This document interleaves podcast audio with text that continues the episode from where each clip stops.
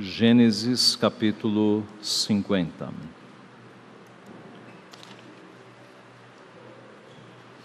Diz assim a santa, inerrante palavra do Senhor. Então José se lançou sobre o rosto de seu pai e chorou sobre ele e o beijou. Ordenou José a seus servos, aos que eram médicos, que embalsamassem a seu pai, e os médicos embalsamaram a Israel, gastando nisso quarenta dias, pois assim se cumprem os dias do embalsamamento, e os egípcios o choraram setenta dias. Passados os dias de o chorarem, falou José à casa de Faraó: Se agora achei mercê perante vós, rogo-vos que faleis aos ouvidos de Faraó, dizendo: Meu pai me fez jurar, declarando: Eis que eu morro, no meu sepulcro que abri, para, que abri para mim na terra de Canaã, ali me sepultarás. Agora, pois, desejo subir e sepultar meu pai, depois voltarei. Respondeu Faraó: Sobe e sepulta o teu pai, como ele te fez jurar. José subiu para sepultar o seu pai, e subiram com ele todos os oficiais de Faraó, os principais da sua casa e todos os principais da terra do Egito como também toda a casa de José e seus irmãos, e a casa de seu pai. Somente deixaram na terra de Gozem as crianças e os rebanhos e o gado. E subiram também com ele tanto carros como cavaleiros, e o cortejo foi grandíssimo. Chegando eles, pois, à eira de Atade, que está além do Jordão, fizeram ali grande e intensa lamentação, e José pranteou seu pai durante sete dias. Tendo visto os moradores da terra, os cananeus, o luto na eira de Arade, disseram: Grande pranto é este dos egípcios. E por isso se chamou aquele lugar de Abel Misraim, que está além do Jordão. Fizeram-lhe seus filhos como lhes havia ordenado. Levaram-no para a terra de Canaã e o sepultaram na caverna do campo de Macpela, que Abraão comprara com o campo, por posse de sepultura, a Efron, o Eteu, fronteiro a Manri depois disso, voltou José para o Egito, ele, seus irmãos e todos os que com ele subiram a sepultar o seu pai. Vendo os irmãos de José que seu pai já era morto, disseram: É o caso de José nos perseguir e nos retribuir certamente o mal todo o que lhe fizemos. Portanto, mandaram dizer a José: Teu pai ordenou antes da sua morte, dizendo: Assim direis a José: Perdoa, pois, a transgressão de teus irmãos e o seu pecado, porque te fizeram mal. Agora, pois, te rogamos que perdoes a transgressão dos servos do Deus de teu pai. José chorou enquanto lhe falavam. Depois vieram também seus irmãos, prostraram-se diante dele e disseram: Eis-nos aqui por teus servos. Respondeu-lhe José: Não temais, acaso estou em lugar de Deus? Vós, na verdade, intentastes o mal contra mim. Porém, Deus o tornou em bem, para fazer como vedes agora que se conserve muita gente em vida. Não temais, pois, eu vos sustentarei a vós outros e a vossos filhos. Assim os consolou e lhes falou ao coração. José habitou no Egito, ele e a casa de seu pai, e viveu cento e dez anos. Viu José os filhos de Efraim até a terceira geração, também os filhos de Maquir, filho de Manassés, os quais José tomou sobre seus joelhos. Disse José a seus irmãos: eu morro, porém Deus certamente vos visitará e vos fará subir desta terra para a terra que jurou dar a Abraão, Isaque e Jacó. José fez jurar os filhos de Israel, dizendo: Certamente Deus vos visitará e fareis transportar os meus ossos daqui. Morreu José, da idade de cento e dez anos. Embalsamaram e o puseram num caixão no Egito. Vamos orar? Pai Santo, Deus bendito, mais uma vez nós pedimos a tua assistência para que o Senhor fale conosco da forma como falou ao teu povo no passado, os primeiros leitores, da forma como o Senhor tem falado com o registro desta história no decorrer das gerações de toda a tua igreja. Abre os nossos olhos, o nosso coração, para que possamos ver, Pai, as maravilhas da tua lei para que possamos entender o registro sagrado desta história e para que aquilo que o Senhor quer que nós façamos na nossa vida, os caminhos que precisam ser endireitados, a fé e a confiança que tem que ser aumentada no Senhor, Que o Senhor nos mostre isso nesta noite, Pai. Abençoa o ministro exterior, que é um vaso de barro, que é limitado, que é pecador, para que, pela força do teu espírito, possa ser, ó Pai, suplantada qualquer comunicação fraca. E abençoe especialmente o ministro interno, o teu Santo Espírito, aquele que tem o poder, Pai, de abrir a nossa mente, o nosso coração, iluminar os nossos olhos para entendermos a tua escritura e a tua vontade. Abençoa-nos, portanto, Pai. É o que nós pedimos humildemente, em nome de Jesus. Amém. Meus irmãos, a história da família de Jacó é uma história de transformação. Eis uma família, como nós vemos nos primeiros registros, no começo de Gênesis, uma família problemática, uma família muito difícil com certeza a família mais difícil do Antigo Testamento. Todos os elementos traziam algum problema. O pai, Jacó, um homem que no passado foi um enganador, um usurpador, um trapaceiro, agora ele trata o seu filho caçula com predileção. Ele o favorece, e ele torna isso expresso. Ele não guardava para si, ele fazia questão de mostrar que José era de fato o filho preferido. E o ápice do, do problema foi quando ele lhe deu uma túnica talar de, de mangas compridas, uma veste de festas, colorida possivelmente, que chamou a atenção de todos os outros filhos. Então, um pai que não tinha sabedoria a palavra de Deus diz aos pais em Efésios: Vós pais, criais vossos filhos na admoestação do Senhor e não leveis vossos filhos à ira. E foi justamente o que Jacó fez, levando os irmãos de José a odiarem José. Estes irmãos, então, eis o problema, eles eram fruto de quatro mães: Raquel, Lia Bila e Zilpa, Raquel e Lia, irmãs, Bila e Zilpa, servas, que acabaram se tornando barriga de aluguel, porque na medida em que Raquel era estéril e que Lia tornara-se estéril também, ou deixara de ter mais chances de dar à luz, as servas foram chamadas para dar filhos ao colo destas mães. E agora você tem quatro mães gerando filhos e esses filhos brigando entre si, mas antes dos filhos, as mães brigando entre si. Raquel e Lia dando filhos para conseguir conquistar o coração do marido, ali numa disputa, numa concorrência. Imagine como esses garotos cresceram. Cresceram odiando José, queriam matar José. E o mal menor foi vender José como escravo para o Egito. José também não era fácil. José trazia más notícias dos seus irmãos para os seus pais, e assim ele era ainda mais odiado. Então, eis uma família em que o pai é um problema, as mães, e só o fato de ser poligamia já é um problema, as mães são um problema, os filhos são um problema, é lógico, uma família extremamente problemática. E se nós não conhecêssemos o desenrolar da história, talvez nós não acreditássemos o que Deus vai fazer com esta família. É impressionante. É um Deus de transformação.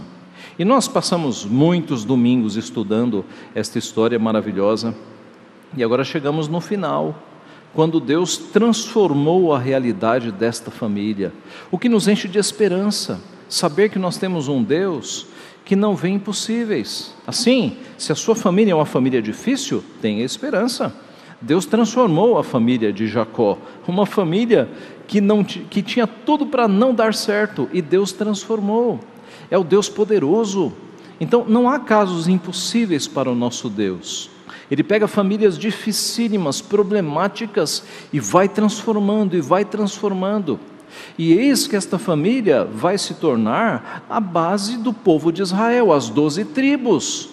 É impensável que Deus tenha pego uma família tão problemática para se tornar a base e o fundamento do povo de Israel, as doze tribos, pois foi daqui. Aliás, meus irmãos, Deus sempre faz isso. Deus sempre faz isso. Quando Ele escolheu doze discípulos, quando Cristo escolheu doze discípulos, ele não foi buscar os mais santos, ele foi buscar alguns bem problemáticos, inclusive. Pedro, Mateus, cobrador de impostos. Então, é o Deus que gosta de transformar pessoas, é o Deus que, pelo seu poder, ele arruma vasos que estão quebrados, ele vai colando as partes, e isso nos enche de esperança porque nós sabemos como os nossos relacionamentos, as nossas famílias, as questões ao nosso redor são complicadas. É um Deus poderoso.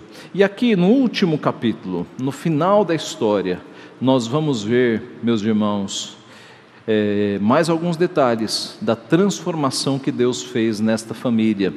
A primeira parte do texto, que vai do verso 1 ao 14, aqui nós podemos ver uma transformação de servo para rei, de servo para rei. É, é, a primeira divisão aqui que nós temos no texto, uma transformação de servo para rei. É claro que essa transformação se aplica imediatamente a José, porque José, você se lembra, vendido como escravo, ali foi parar no Egito, tornou-se escravo de fato, foi preso, e pela soberania de Deus, ele foi elevado à cúpula da realeza egípcia e ele tornou-se o segundo homem, ele tornou-se o homem de confiança, a mão direita do grande Faraó. Então, esta verdade é claríssima na vida de José, mas também o é na vida do patriarca Jacó. Vamos ao nosso texto.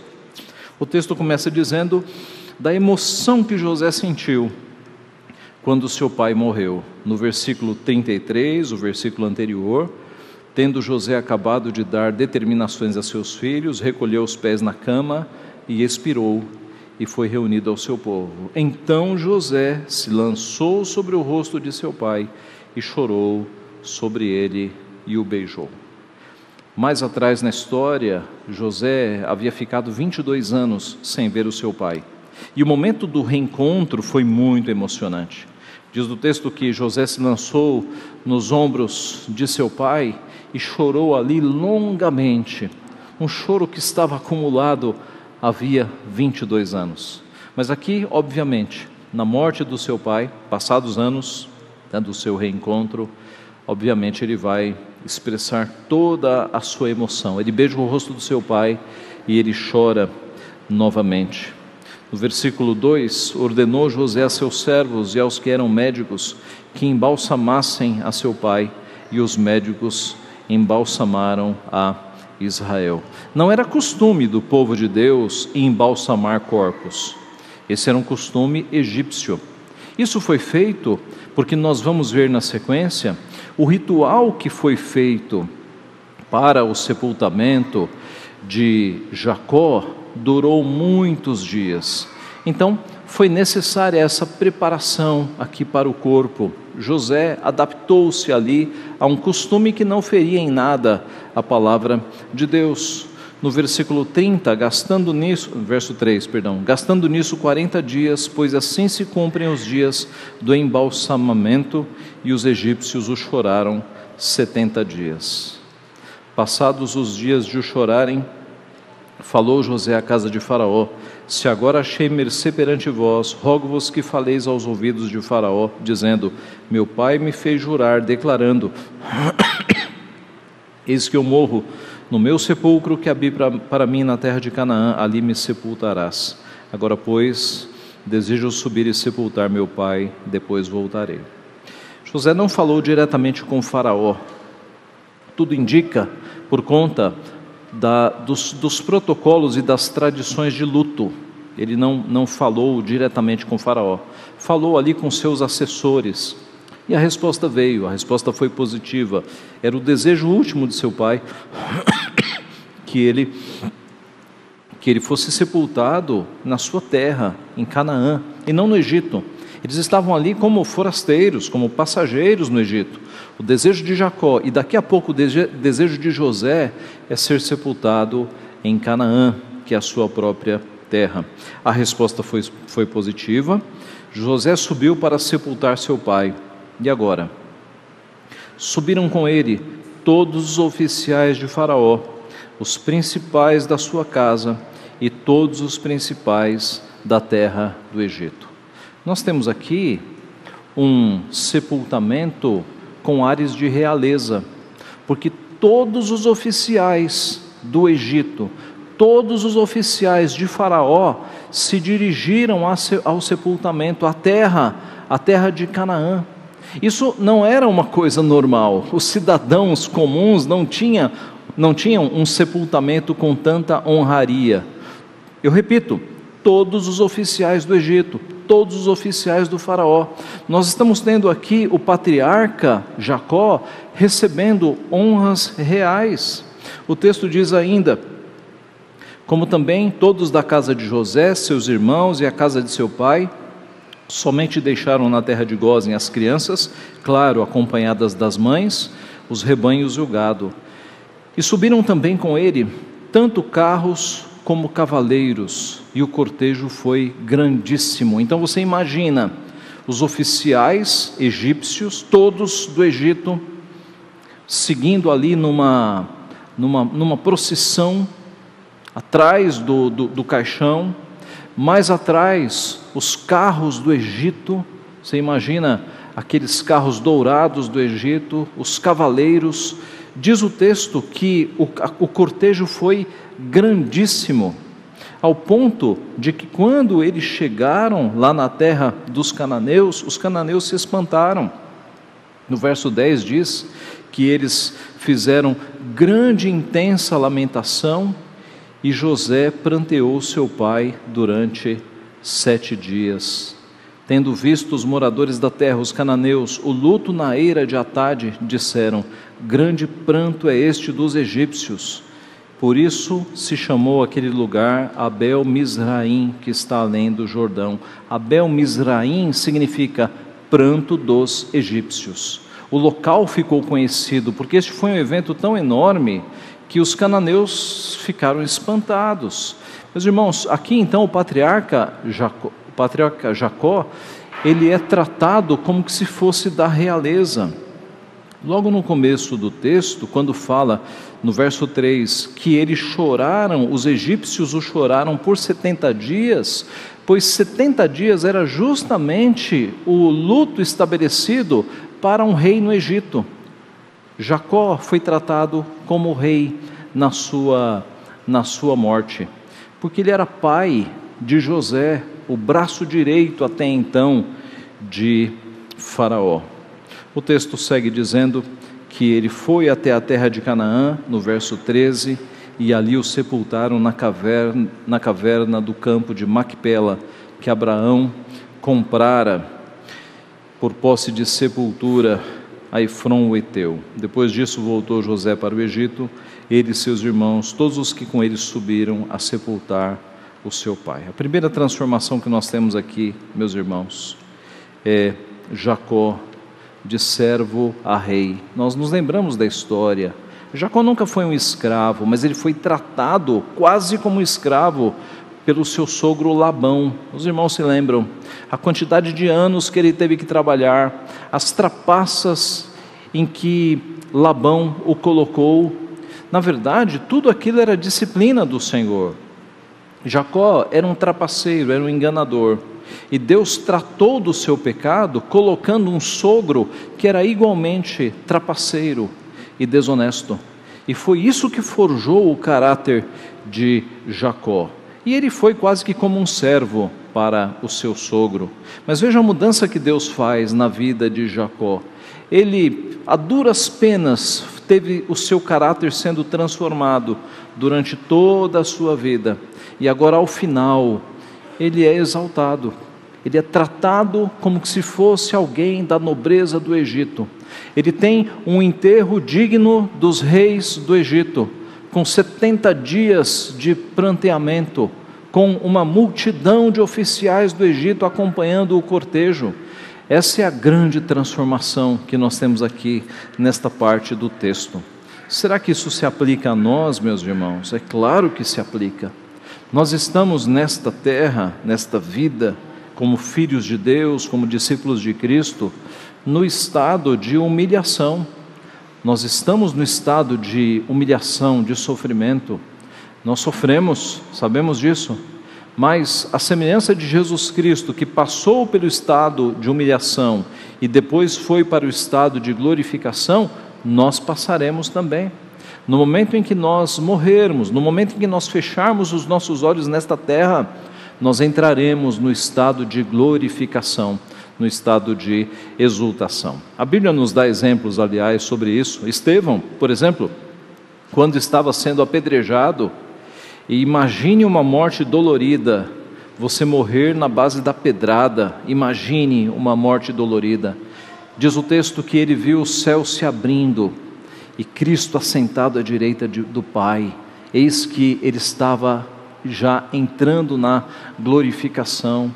O apóstolo Paulo escreve algumas vezes que o seu desejo é trabalhar para Deus, mas há um desejo mais forte de estar com Cristo, que é infinitamente melhor.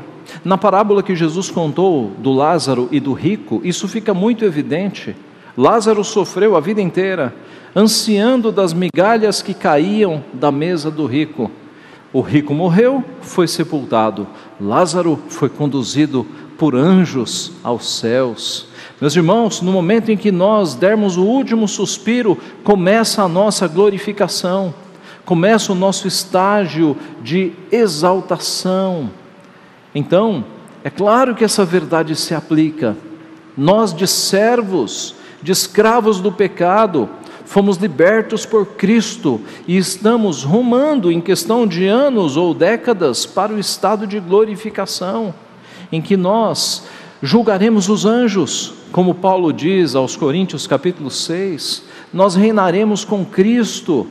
Nós somos de fato, meus irmãos, mais que vencedores nós passaremos por esta transformação de servos a reis, a filhos do rei, a príncipes.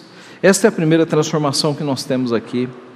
A segunda transformação é a primeira é de servo a rei, a segunda de mal em bem.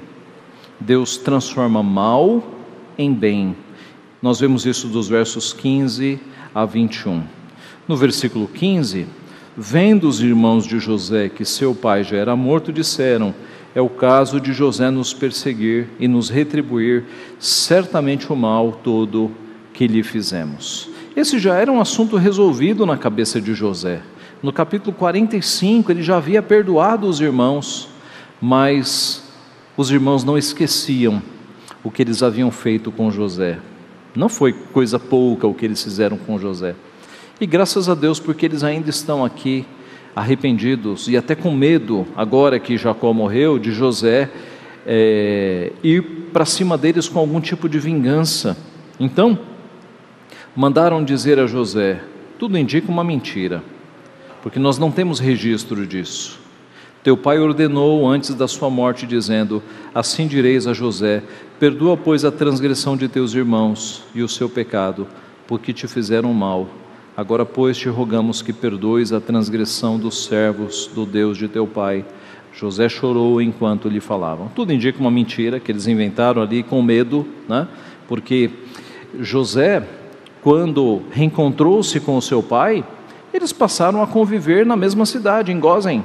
Então, por que, que Jacó diria coisas para os seus irmãos e não diretamente para José? Tudo indica que eles inventaram isso aqui com medo, mas o fato é que José já os havia perdoado. E enquanto ele recebia esta notícia, ele chorou. Depois os irmãos, versículo 18, se apresentaram pessoalmente, se prostraram diante dele e disseram: Eis-nos aqui por teus servos. E veja a diferença. A história começa com estes irmãos vendendo José como servo, como escravo. E agora eles estão ajoelhados dizendo: Nós somos seus escravos. Veja a diferença. E José, José diz: Não temais, acaso estou eu no lugar de Deus? Vós, na verdade, intentastes o mal contra mim, porém Deus o tornou em bem para fazer como vedes agora, que se conserve muita gente em vida. José consegue ter uma visão mais abrangente e entender que, na verdade, tudo esteve embaixo das mãos de Deus. Que Deus usou todos esses acontecimentos para que ele se tornasse o segundo homem do Egito e Deus lhe desse sabedoria para que ele tivesse a interpretação do sonho de Faraó sete vacas magras, sete vacas gordas, sete espigas é, gordas, sete espigas mirradas. Interpretaste esse sonho, trouxeste um plano para que não apenas o Egito não morresse na fome, na estiagem, na seca, mas a terra inteira fosse preservada. Note, se José não tivesse sido vendido como escravo, nada deste livramento teria acontecido. Então, é um Deus que usa as coisas uh, difíceis, os problemas, as injustiças, as tempestades, os atos maus, ele usa tudo isso para um bem final. O apóstolo Paulo, divinamente inspirado, escreveu, resumiu o conceito dizendo que todas as coisas concorrem, cooperam, trabalham juntas para o bem daqueles que amam a Deus. É o que na teologia sistemática nós chamamos de concursos divino ou concorrência, a ideia de forças trabalhando, mas tudo dentro do plano de Deus, a responsabilidade humana e a soberania divina trabalhando juntos para que o plano de Deus, escrito na eternidade, ele seja completado. José tem esta visão, os irmãos não estão tendo, os irmãos ainda estão ali com a visão para baixo. Nós erramos e agora vai nos matar? E José, ele já viu o panorama completo, dizendo: irmãos, foi para que muita gente se salvasse que isso aconteceu e Deus tornou o mal em bem. E o nosso Deus é poderoso para fazer isso. José percebeu a mão invisível de Deus a mão invisível, a mão da providência. Acontecem coisas na nossa vida que por vezes nós não entendemos. E nós perguntamos, Senhor, por quê? Por que está acontecendo isso comigo? E é possível que no primeiro momento, ou em alguns meses e até em alguns anos, nós não compreendamos, mas Deus cuida dos seus filhos. Deus não faz nada sem um propósito. Como diz a canção, ele sabe o fim desde o começo. É um Deus soberano, é um Deus providente. Ele faz com que todas as coisas concorram e cooperem. Os atos ímpios dos irmãos de José fizeram com que ele se tornasse o segundo homem do Egito para a salvação de muita gente da fome. Veja, até o ato ímpio de Judas, que vendeu o nosso Senhor Jesus, estava dentro de um plano maior para que Cristo fosse entregue à cruz. Nós vemos isso direto. Ali no começo dos anos 90, eu era seminarista numa igreja, numa congregação, numa periferia ali em São Bernardo. E era um trabalho assim muito animado, com muitos adolescentes. Havia um grupo de adolescentes crentes na igreja e muitos adolescentes vindo de fora parece que adolescente atraía adolescente. Nós tínhamos um grupo de uns 20 adolescentes ali, mas comprometidos com a igreja, talvez uns cinco ou seis. O restante era um grupo grande. E nós tínhamos programação todo sábado. Era um trabalho muito animado, muito animado. Eu era seminarista, bem jovem. Estamos falando aí de 30 anos atrás. Mas aconteceu uma tragédia. Uma tragédia. Um destes que não era muito comprometido tinha uma paquera lá com uma menina de 12 anos e nós não sabemos os detalhes, mas uma arma apareceu na mão desse garoto, que era mais velho, tinha uns 15 anos. A arma disparou e atingiu a testa da menina de 12 anos. A menina era filha de uma senhora da igreja, cujo marido e os irmãos não eram crentes. Isso foi uma tragédia, uma tragédia. Você imagine, na igreja, um adolescente de 15 anos dá um tiro na cabeça de uma garota de 12 anos. Ela morreu na hora. Esse garoto deram um sumiço nele. O pai e os irmãos, ela era caçula, a menina de 12 anos. O pai e os irmãos se revoltaram e queriam achar esse garoto de qualquer forma. Baixou polícia na igreja, diário do grande ABC, a nossa igreja foi para manchete de jornal. Foi uma coisa terrível, terrível, terrível. E nós ficamos nos perguntando, Senhor, por que, que aconteceu essa tragédia e esse desastre? Deus tem seus planos. O fato é que no final daquele ano, aquele monte de adolescentes que não tinham nenhum compromisso com a igreja, que estavam ali apenas na empolgação, quase todos eles fizeram batismo e profissão de fé na igreja. Quase todos eles. Alguns hoje são presbíteros, diáconos, e um deles acabou de sair do seminário. Eram os descomprometidos. Veja o que uma tragédia fez naquele monte de adolescentes que estavam ali apenas pela animação, pelo oba-oba, digamos assim. A tragédia bateu fundo no coração deles. E eles perceberam que adolescentes morrem também, que a vida é passageira. E eles tomaram uma decisão. E todo mundo se firmou em Cristo, daquele, daquele grupo de adolescentes. Deus transforma o mal em bem. Às vezes acontece coisa na tua vida e você não entende. Confie em Deus. Deus usa essas cores mais pesadas e difíceis da nossa vida para, dentro de um todo, construir uma belíssima paisagem. E lá na frente você pode perceber que aquelas coisas difíceis que aconteceram contribuíram e colaboraram para que hoje você seja o que você é. Deus transformou o mal em bem. Ele sempre faz isso. Ele sempre faz isso. Louvado seja o nome do nosso Deus. É a segunda transformação que nós temos aqui no texto, o mal em bem. E a terceira é de rejeitado a bem-aventurado, que está dos versos 22 a 26, de, bem, de rejeitado a bem-aventurado. José, meus irmãos, nós sabemos o quão rejeitado ele foi pela sua família, pelos seus irmãos, não é? rejeitado ao ponto de quererem matá-lo. E o mal menor foi tê-lo vendido para o Egito. Ele ficou 13 anos preso ali numa terra estranha, longe da sua família. O final da história nós temos aqui, verso 22. José habitou no Egito, ele e a casa de seu pai, viveu 110 anos, viu José os filhos de Efraim até a terceira geração, também os filhos de Maquir, filho de Manassés, os quais José tomou sobre seus joelhos. De rejeitado a bem-aventurado. E por que eu estou dizendo bem-aventurado? Porque o Salmo 128, por exemplo, diz que bem-aventurados são os homens que veem os filhos dos filhos, a segunda, a terceira, a quarta geração. E José, imagine o começo da sua vida rejeitado, vendido como escravo, que futuro ele teria ali numa terra estranha, totalmente rejeitado. Veja como Deus faz novas todas as coisas. O Salmo 128 nos diz assim: Eis como será abençoado o homem que teme ao Senhor.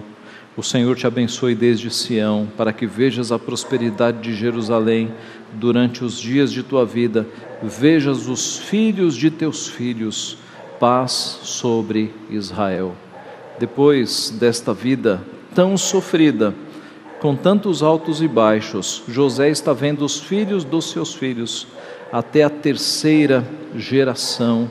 Deus faz isso Verso 24: Disse José a seus irmãos: Eu morro, porém Deus certamente vos visitará e vos fará subir desta terra para a terra que jurou dar a Abraão, a Isaque e a Jacó.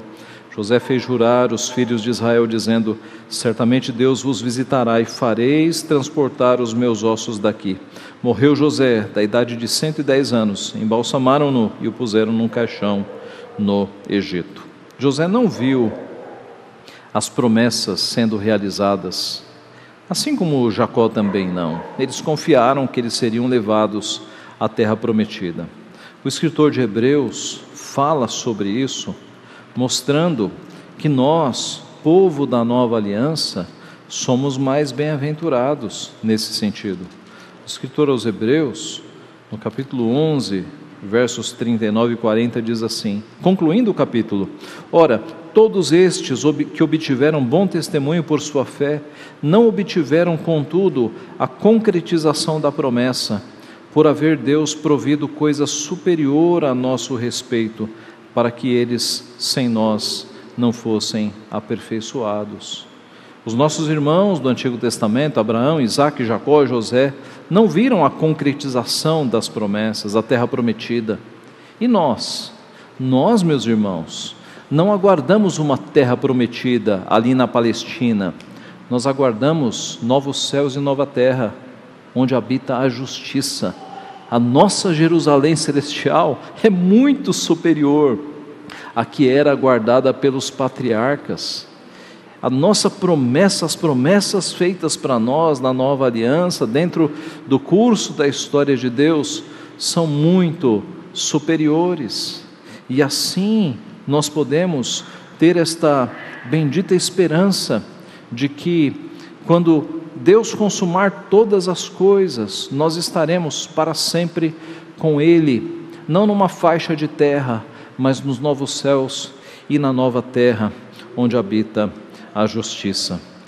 José, de rejeitado ao final da sua vida, tornou-se bem-aventurado. E nós, a mesma coisa, o mesmo caminho. Não somos rejeitados nesta vida por causa do pecado, em primeiro lugar, porque é um mundo injusto, e ainda mais, duplamente, porque somos cristãos. E Cristo nos advertiu: no mundo tereis aflições, tem de bom ânimo. Se me perseguiram a mim, muito mais perseguirão a vós outros. E aqui no Brasil a gente já começa a perceber como a igreja está suscetível a perseguições que estão vindo, como as armas já começam a ser viradas para o povo de Deus. A nossa vocação é sermos perseguidos mesmo, é sermos rejeitados por esta sociedade, por este mundo pecaminoso. A palavra de Deus nos mostra que, aliás, Deus não escolheu os de nobre nascimento, os sábios, os poderosos, mas escolheu justamente aqueles que nada são. Paulo, escrevendo aos Coríntios, disse: Irmãos, reparai na vossa vocação, visto que não foram chamados muitos sábios segundo a carne, nem muitos poderosos, nem muitos de nobre nascimento, pelo contrário, Deus escolheu as coisas loucas do mundo, somos nós. Para envergonhar os sábios, e escolheu as coisas fracas do mundo para envergonhar as fortes. E Deus escolheu as coisas humildes do mundo e as desprezadas e aquelas que não são, para reduzir a nada as que são, a fim de que ninguém se vanglorie na presença de Deus. Deus escolheu as coisas humildes, as, as, as pessoas fracas. Deus escolheu as coisas loucas do mundo e as coisas fracas e as coisas loucas para envergonhar os sábios. Aqui em São Paulo nós encontramos alguns filósofos ateus falando com grande vocabulário, citando autores que têm muito conhecimento, mas não têm sabedoria nenhuma.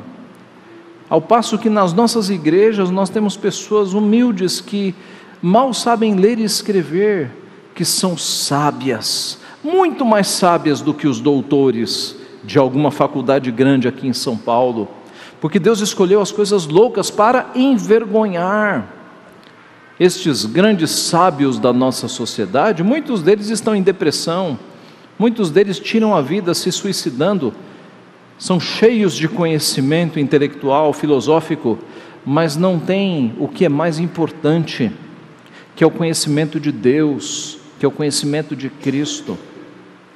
Num dos seus livros, Confissões de Agostinho, Agostinho, de uma forma poética, ele fala que alguém pode conhecer uma árvore nos mínimos detalhes, cientificamente falando, e saber qual é a espécie, quantos galhos, qual é a idade, mas se esse indivíduo não tiver contato com o Criador da árvore, ele não é nada ele não é nada. Muito mais feliz é aquele que, mesmo ignorando todas essas questões técnicas e científicas, ele ama o Criador daquela árvore que lhe dá fruto, e ele conversa com o Criador da árvore. Este é muito mais feliz do que aquele que conhece as questões acadêmicas e científicas.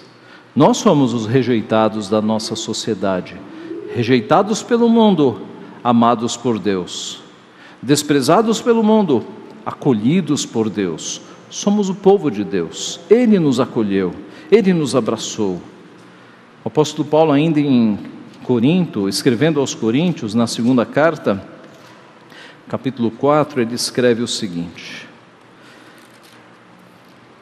Por isso não desanimamos, pelo contrário, mesmo que o nosso homem exterior se corrompa, contudo o nosso homem interior se renova de dia em dia, porque a nossa leve e momentânea tribulação produz para nós eterno peso de glória acima de toda comparação, não atentando nós nas coisas que se veem, mas nas que se não veem porque as que se veem são temporais e as que se não veem são eternas. Por isso nós não desanimamos, ainda que sejamos rejeitados.